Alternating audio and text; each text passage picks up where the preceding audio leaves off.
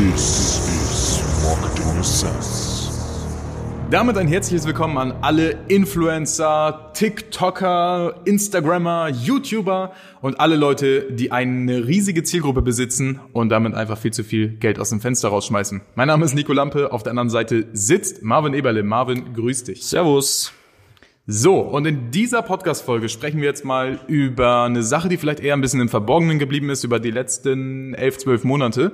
Ähm, und zwar dreht sich das Ganze um Influencer-Marketing, Kooperationen, Ventures, Kommissionsgeschäfte und so weiter. Also, Genau. für diejenigen, die, die das nicht wissen, ähm, wir haben verschiedene Modelle. Viele fragen uns auch mal, hey, wie kann man mit euch zusammenarbeiten? Äh, Es gibt da tausend Wege, aber für diesen Weg, den wir heute besprechen, ähm, gibt es keine Möglichkeit, außer wir kommen auf dich zu. Das heißt also, wir arbeiten beispielsweise mit Leuten aus der Fitnessbranche zusammen, die da 100, 200, 300.000 Abonnenten oder Follower haben und helfen denen bei der Vermarktung. Warum? Weil ich irgendwann vor knapp über einem Jahr angesprochen wurde von jemandem aus diesem Bereich, der mir gesagt hat oder gezeigt hat, was denn da so monet, äh, ja, monetarisierungstechnisch rumkommt. Das heißt, auf Deutsch gesagt, Influencer verdienen in Deutschland kein Geld. Punkt. Das kann man so sagen. es gibt Influencer mit 600.000 Abonnenten, bei denen ich einen, einen Einkommensnachweis gesehen habe, wo die bei knapp unter 5.000 Euro liegen. Und das ist einfach nur traurig. So, in dieser Podcast-Folge besprechen wir mal kurz, wie man das ändern kann. Für dich, falls du jetzt nicht aus dem Bereich kommst, einfach ein wichtiges Learning, falls du irgendwie vorhast, eine riesen Marke, eine riesen Reichweite aufzubauen, ähm, kümmere dich lieber mal um die richtige Monetarisierung, weil da kann man auch mit 2.000, 3.000 Abonnenten auf Instagram an die 30.000 im Monat verdienen. Ja, hört sich hart an, ich zeige dir gleich, wie es funktioniert. Also, Richtig. warum als erste Sache praktisch, was macht ein Influencer aus? Warum verdienen die so unproportional wenig im Vergleich zu deren Reichweite, Marvin? Ja. Grundsätzlich ist ja so, viele meinen ja, ein Influencer verdient viel. Die Frage ist immer, mit was verdiene ich mein Geld? Die meisten Influencer, die haben sich eine Reichweite aufgebaut, weil sie zum Beispiel Model sind, weil sie schön sind, weil sie einmal in einer Reality-Show waren und im Prinzip eigentlich, wenn man ehrlich sind, nicht großartig Mehrwert stiften können. Oder weil sie Fitness machen oder in einer bestimmten Nische, in einer bestimmten Branche einfach, ja, sehr bekannt wurden, indem sie sich einfach gezeigt haben, ihren Lifestyle miterleben haben lassen und so weiter und so fort. Das Problem ist nur, die meisten, die verlassen sich wirklich darauf, dass ein Unternehmen auf sie zukommt und sagt, hey, ähm, wie auch immer er heißt, ich möchte mit dir kooperieren, poste uns dreimal die Woche und wir zahlen dir 2000 Euro. Faktisch gesehen ist das einfach kein skalierbares oder planbares Business. So, du bist immer darauf angewiesen, dass Leute auf dich zukommen ähm, und verkaufst im Prinzip deine Reichweite. Wenn deine Reichweite dann mal wieder äh, einfällt, verdienst du weniger Geld. Wenn keine Oper äh, Kooperationen mehr kommen, verdienst du weniger Geld. Darum sind wir immer der Fan davon, einfach sich selbst eine eigene Verkaufsmaschine in den Garten zu stellen, quasi in dein Handy zu installieren und dir selbst die Produkte anzulegen, die du an deine Zielgruppe vermarkten kannst. Aber jetzt wird's nochmal wichtig. Ähm, einfach mal ein Beispiel Bibis Beauty Place, äh, Palace. ja.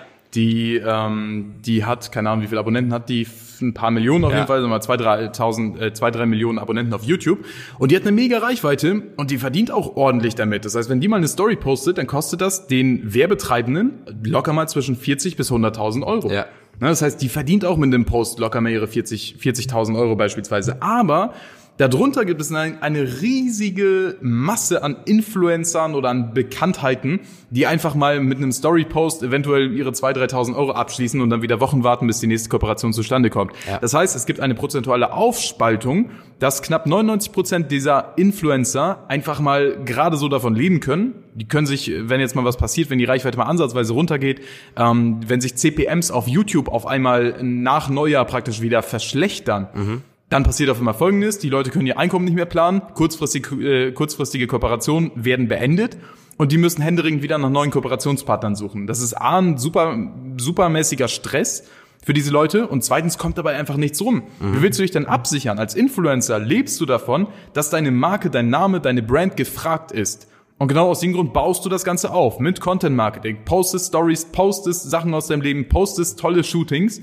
Aber sobald deine Marke ein bisschen an, an Wertigkeit verliert, die, was ja zwangsläufig passiert, weil du jedes Mal ein Stück deines aufgebauten Vertrauens wieder verkaufst, Ja. das ist so gesehen eine Stückweite Monetarisierung. Das heißt, du machst Content, postest, generierst neue Fans, Diese Fans sollen dann irgendwann kaufen. Das Ganze kannst du nicht selbst monetarisieren. Deswegen sorgst du dafür, dass du eine Kooperation eingehst, die wieder einen Teil der Zielgruppe abfrühstückt. Was passiert also mit deiner Brand? Langfristig verliert die immer mehr an, an Nachfrage. Deine Werbepartner finden dich als Brand nicht mehr so interessant. Heute kann man das glücklicherweise auch nachprüfen im Internet, Ja. wie wichtig oder wie, wie relevant sowas ist. Ähm, ich weiß nicht, vor ein paar Monaten gab es da mal so einen interessanten Zwischenfall, wo eine Influencerin, glaube ich, sollte die vermarkten, irgendwas im Preisbereich 40 Euro, ein E-Commerce-Produkt. Und die hat mit 2,3 Millionen Follower oder mehr oder weniger ungefähr um den Dreh, hat sie es nicht geschafft, mehr als 16 Tickets oder 16 Produkte zu verkaufen. Ja. Und das ist absolut krank. Aber das beschreibt super, wie Influencer heute falsch wahrgenommen werden. Erstens, die werden von einigen Brands total überschätzt. Ne, Brands bezahlen den doch mal 4.000, 5.000 Euro und haben dann nicht ansatzweise den Return on Invest, den die dafür bräuchten. Und zweitens, bauen diese Influencer auf gemietetem Grundstück ihr eigenes Haus auf. Und die sorgen dann dafür, dass dieses Haus irgendwann abgerissen wird, weil plötzlich die Nachfrage auf einmal nachlässt oder weil die mit irgendwelchen komischen Brand-Deals, die sie machen müssen, weil ihnen kurzfristig wieder Einnahmen fehlen, weil der CPM auf YouTube wieder niedriger geworden ist, da sorgen die dann wiederum dafür, dass die, ähm, ja, dass, dass diese Brand einfach an Nachfrage verliert. Definitiv. So, das heißt, Influencer sind zum Teil zum Scheitern verurteilt, ähm, die haben aber eine riesen Chance, die sie sich einfach entgehen lassen. Und genau aus dem Grund greifen wir eben speziellen Leuten, wo wir sehen, die haben Potenzial, die sind nachweislich lange am Markt, die bauen nachweislich was Langfristiges auf, die wollen nicht ihren Namen verbrennen für zwei, drei Kooperationen, bei denen die mal viel Geld verdienen. Mit diesen Leuten arbeiten wir im Hintergrund zusammen, übernehmen das Marketing für die und sorgen vor allem dafür, dass sie aus ihrem Namen eine nachhaltige Marke, eine nachhaltige Brand aufbauen, die auch noch in zehn Jahren da ist und Einkommen produziert. Ganz unabhängig von deren Instagram-Kanal, TikTok-Channel oder YouTube-Channel oder sonst was. Das ist nämlich das Wichtige, was man machen muss. Heißt das jetzt, dass wir mit Influencern einfach Merchandise rausbringen und den über die verticken? Nein. Danke. das ist eine lange Überlegung. Definitiv nicht. Nee, definitiv nicht, weil das ganz einfach, wie gesagt, kurzfristig ist. Ja. Diese kurzfristigen äh, fristigen Promotions, die bringen dir nichts. Und ähm, wenn, wenn so eine Marke nicht richtig losgelöst wird von deiner Persönlichkeit, dann hat die einfach faktisch gesehen keinen Wert. Leider kann man so eine, so eine, so eine Klamottenmarke nicht einfach irgendwo eingeben und bewerten lassen. Aber wenn man das wirklich mal machen würde, mal einen vernünftigen äh, Gutachter drüber schauen lassen würde, dann wird er schnell feststellen, dass das Ganze einfach wenig wert ist. Das heißt, du als Influencer solltest nicht nur darauf achten, wo verdiene ich in erster Linie das meiste Geld, sondern wo liegen meine persönlichen Ziele. Machen viele auch nicht. Wo liegen meine Ziele für die nächsten zwölf Monate? Wo will ich wirklich stehen? Warum habe ich diesen Channel überhaupt geöffnet? Und warum denke ich, dass das hier mein Optimum ist, was ich erreichen kann? Erste Sache. Zweite Sache, wie sehen die Schritte aus, um dieses Ziel in zwölf, sechs, zwölf oder 18 Monaten beispielsweise wahr werden zu lassen? Wie kann ich mit meinen jetzigen Taten dafür sorgen, dass ich ähm, dass ich langfristiger denke? Weil ganz, ganz viele Influencer das Problem haben, die werden angeschrieben vom Werbetreibenden, vom Partner, müssen die Kooperation annehmen, weil dieser Monat irgendwie wieder schlecht aussieht und sie sich irgendwie neues Equipment finanzieren müssen. Und schon sind die wieder in der gleichen Spirale drin, weshalb die einfach auf Dauer, auch wenn sie mehr Abonnenten gewinnen, einfach nicht weiter wachsen können, was das Einkommen angeht. Ja. Und das ist diese, diese Spirale. Das heißt also, wir bauen mit denen was Langfristiges auf, sorgen dafür, dass die losgelöst werden von ihren einzelnen Kanälen und eine Selbstläuferplattform erschaffen, so gesehen. Dass sie halt wirklich unabhängig davon sind. Nachher gibt's Kunden, die wissen nicht mal, dass es den auch auf Instagram gibt. Und das ist eben das Coole, was man hinkriegen muss, was unsere Challenge an der, an der Stelle ist, was uns aber mega Spaß macht. Ähm, was würdest du jetzt Influencern raten, die vielleicht diesen Podcast hören, Marvin? Ja. Also erstmal egal, der Begriff Influencer, egal wie viele Abonnenten du hast, ob es 3000 sind oder ob es 50.000 sind, ich wette, da draußen gibt's zigtausend Influencer, die haben vielleicht 3000, 4000, 5000 bis 10.000 Abonnenten und die verdienen mehr wie Influencer mit 50, 60 oder sogar bis zu eine Million Abonnenten.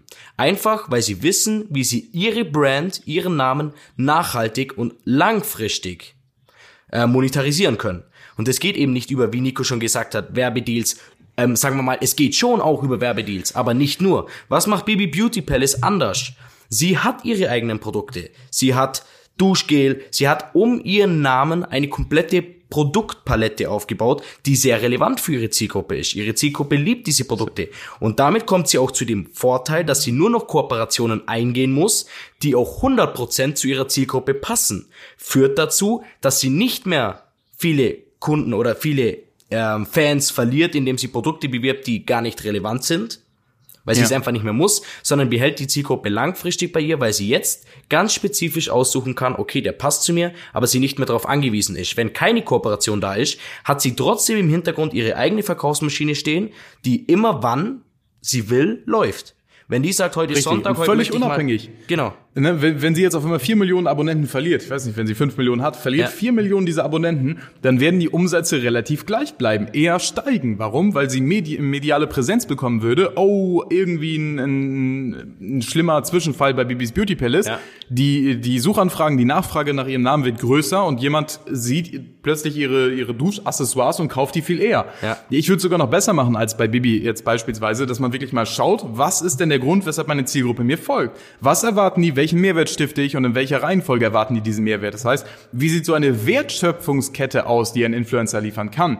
Bibi kann Schminktipps geben, ist eine Sache. Sie kann beispielsweise Tipps geben, wie man ähm, einen guten Freund findet. Sie kann aber auch zeigen, wie kann man bestimmte Produkte besser einsetzen oder wie kann man ihre Produkte einsetzen oder wie kann man beispielsweise mit einem Abo von ihr dafür sorgen, dass, dass, äh, dass einen dieses ganze Beauty-Thema weniger Zeit kostet. Genau. Das heißt, diese Wertschöpfungskette mal wirklich auszuarbeiten, ist eigentlich die erste Aufgabe, die ich einem Influencer meistens an die Hand gebe, wo ich sage, Moment mal, welchen Mehrwert stiftest du aktuell? Welchen Mehrwert musst du stiften, um dein Ziel in 12 Monaten, 18 Monaten zu erreichen? Und wie setzen wir das Ganze jetzt mit der bestehenden Reichweite um und übertragen schnellstmöglich deine bestehende Reichweite in ein nachhaltiges, gekauftes Grundstück? Von dem du auch lange leben kannst, von dem du auch, wo du Leute einstellen kannst, damit du nicht mehr selbst dieser, äh, dieser Typ im, im goldenen Hamsterrad bist, sondern wirklich Leute hast, die die Sachen für dich umsetzen. Ja. Ein System aufbauen, eine Struktur aufbauen, die auch ohne dich funktioniert. Weil ich, ich kenne viele Influencer, so mit denen wir uns unterhalten haben, die einfach die größte, deren größte Angst ist es, nachher letztendlich krank zu werden. Weil die wissen, verdammte Scheiße, was kann ich da machen? So eine Berufsunfähigkeitsversicherung beispielsweise, als ich die mal abgeschlossen habe, ähm, interessante Frage. Er sagt, okay, was passiert dann? Oder nee, war das die private Krankenversicherung? Ich weiß gerade gar nicht.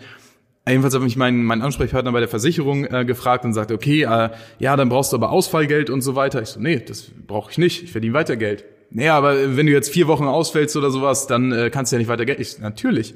Also das, ich muss ja nicht daran arbeiten, um die Sachen aufrechtzuerhalten. Ja, ich sorge dafür, dass ich neue Projekte ausbaue, neue Ventures stärke. Aber ich muss jetzt nicht, um meinen Cashflow zu halten, irgendwas tun. So, und das, das war für ihn halt auch so ein völliger äh, Mind, Mindfuck, sage ich mal, ähm, was bei Influencern genau das Gleiche ist. Wenn ich mich mit denen unterhalte, denke ich mir, ja, und ja, nee, geht alles gut. Okay, und was machst du, wenn du jetzt mal vier Wochen krank bist? Du kannst es dir nicht mehr erlauben, vier Wochen wirklich mal im Krankenhaus zu liegen, ohne eine Insta-Story machen zu können. Was Ja. machst du mit diesen Insta-Stories? Du generierst einen kurzen Hype, brennst diesen Hype dann wieder ab durch eine Monetarisierung, die durch eine kurzfristige Promotion stattgefunden hat.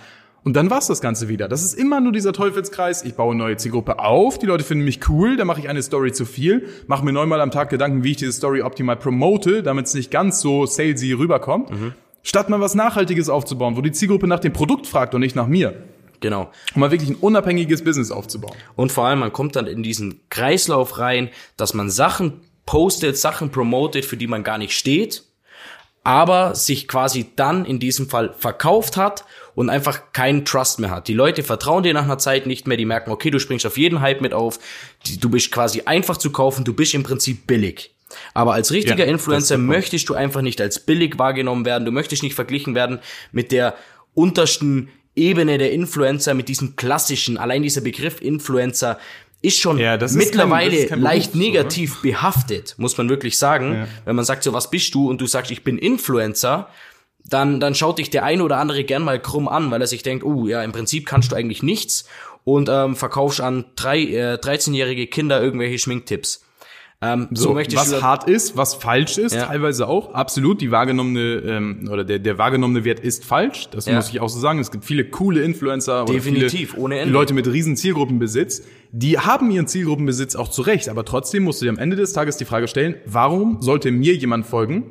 Und nicht jemand von den anderen 95 Influencern, die eins zu eins das gleiche machen wie ich und die gleiche Attitüde haben. Dann sagen die meisten immer, wegen meinem Charakter, wegen meiner Persönlichkeit, weil ich ganz besonders bin, ich hatte einen harten Weg. Darf ich dir mal sagen, das ist Schwachsinn. Das interessiert auch keinen. Der einzige Punkt, weshalb Leute dir folgen, ist, welchen Mehrwert du in deren Leben stiftest. Wenn du aktuell dein Mehrwert darin besteht, irgendwelche Insights aus deinem Leben zu posten, die auch jeder andere posten kann, so du kannst nicht immer das alleraufregendste Leben haben, wenn doch, dann setzt sich das nur unter Druck, dann ähm, dann, dann stehst du Gefahr, dass die Leute dauerhaft einfach abfallen. Das Schlimme ist eigentlich, oder das Schlimmste daran ist, dass diese, dieser Reichweitenverlust, dieser Trustverlust nicht gesehen wird. Das heißt, arbeiten selber mit Leuten zusammen, die haben beispielsweise 400.000 Abonnenten auf YouTube, haben diese 400.000 Abonnenten und diese Abonnentenzahl steigt. Die schauen immer nach dem, was, was oben angezeigt wird bei YouTube. Diese Abonnentenzahl steigt auch. Der Punkt ist, diese ganzen alten Ghost-Accounts, die damit rumhängen, die werden weiterhin dazu gezählt. Die Masse, die zusätzlich auf YouTube kommt, die jedes Jahr Millionen neuer Nutzer, die teilt sich natürlich auf die ganzen Kanäle auf. Faktisch gesehen ist es aber so, dass du immer mehr oder immer, immer mehr Leute dazwischen hast, die dir nicht mehr vertrauen, die nicht mehr auf das hören, was du sagst. Das heißt, du siehst es nicht, sieht aus, als würdest du mehr Abonnenten gewinnen, aber faktisch gesehen verlierst du gerade bezahlte Reichweite. Ja. Oder Reichweite, für die du eben ähm, Content lieferst. Und das ist das Schlimme, das ist dieser, dieser Teufelskreis, der unter der Oberfläche schlummert. Verlierst Abonnenten, reale Abonnenten, das Ganze wird aber nicht sichtbar. Jemand sagt einfach, hey, dem vertraue ich nicht mehr, entfolgt dir aber vielleicht nicht direkt. Und es kommen gleichzeitig neue Leute dazu, die denken, hm, den schaue ich mir mal an. Und das sorgt eben dafür, dass du dauerhaft einfach, ja, wirst du selbst wissen, ja, Relevanz dass die Einnahmen verlierst. weiter runtergehen. Ja. Was denn? An Relevanz verlierst, sage ich einfach. Genau, an Rele äh, Relevanz verlierst, das ist eigentlich so die, die Zusammenfassung. Heißt jetzt gar nicht, dass alles schlimm ist, absolut nicht. Ähm, was du machen solltest, konkrete Tipps mal. Wie gesagt, setz dir ein Ziel für die zwölf Monate, wo du wirklich stehen willst, wie du da hinkommen willst. Zweite Sache, die ich dir mitgeben kann, ist, arbeite mal wirklich einen Leitsatz aus, wieso du besonders bist, wieso ich dir folgen sollte und in diesen Satz bau mal mit ein, warum du Leuten Mehrwert stiftest. Du kannst nicht der 95. Influencer für Paleo-Diäten sein. Funktioniert Ja. nicht. Wird nicht funktionieren. Du kriegst ein minimales Stück des Kuchens, aber wirst mit dem kleinsten, mit dem kleinsten Punkt einfach wieder ausgewiped. Das ist auch der Punkt, warum viele Influencer nebenbei noch irgendwie was anderes machen müssen. So, ich habe Leute kennengelernt, die mussten nebenbei Kellnern gehen. Das kann es ja nicht sein. Die haben ihre 50.000 Abonnenten und äh, können das nicht mal ansprechend äh, monetarisieren, Ja. ohne ihre Zielgruppe oder ihr Gesicht zu verlieren. So, und da müssen wir einfach mal einen Riegel vorschieben und sagen, hey, wir suchen uns weiterhin Leute aus, also wie gesagt, selten welche und wenige, aber da halt auch, wenn wir Potenzial erkennen, dass die was Besonderes sind, dass die einzigartig sind, dass die echten Mehrwert schaffen und dass die einfach Potenzial haben, auch in den nächsten fünf Jahren noch am Markt zu sein, wenn die anderen alle irgendwo in ihren Nebenjobs eingestellt sind. Ja. So, ich denke, das war schon mal eine ordentliche Folge. Ging jetzt 17 Minuten. Ähm, Mhm. Hast du noch was, was du jetzt direkt ansprechen möchtest oder reicht sie jetzt Vielleicht mal eine kurze Zusammenfassung für die ganzen anderen Leute, die jetzt sagen, hey, ich habe ein klassisches Unternehmen, möchte viel mit Influencern zusammenarbeiten, wer ist der Richtige und so weiter. Ja, Natürlich genau. gibt es da viele Bewertungsplattformen, um mal wirklich den realen Wert rauszufinden. Meiner Meinung nach entspricht halt relativ selten der, der Wahrheit. Ähm, deswegen würde ich bei Influencer-Marketing, auch wenn du dich da an uns wenden möchtest beispielsweise, ähm, immer ein bisschen aufpassen, ruhig nochmal einen siebten Blick drauf werfen, was mit den Leuten los ist und vor allem, welche Relevanz die Leute wirklich im Markt haben. Ja. Also äh, hört sich einfach an, ist aber letztendlich der entscheidende Faktor. Bei Facebook me- messen wir ja auch den CPM, die Cost per Mill, die, die Anzahl oder der Preis, den uns 1000 Impressionen bei einer bestimmten Zielgruppe kosten. Was passiert, wenn man das Ganze mit Influencer macht? Ich weiß nicht. Der zeigt mir vielleicht ein paar Screenshots und das ist die Reichweite und so weiter und so fort. Ähm, ich weiß aber nicht, wie relevant sein Wort ist. Also Beispiel, diese Influencerin, die jetzt mit 2,1 Millionen Abonnenten nicht mal irgendwie 16 Produkte verkaufen konnte. Ähm, achte wirklich drauf, mach dir, äh, sorg das Ganze mal und sprech vor allem mit anderen Leuten, die eine Kooperation mit denen gemacht haben. Also wenn du siehst, die hat jetzt vor, vor sechs Wochen mal was anderes beworben, schau dir das Ganze an. Passt das thematisch überhaupt zusammen?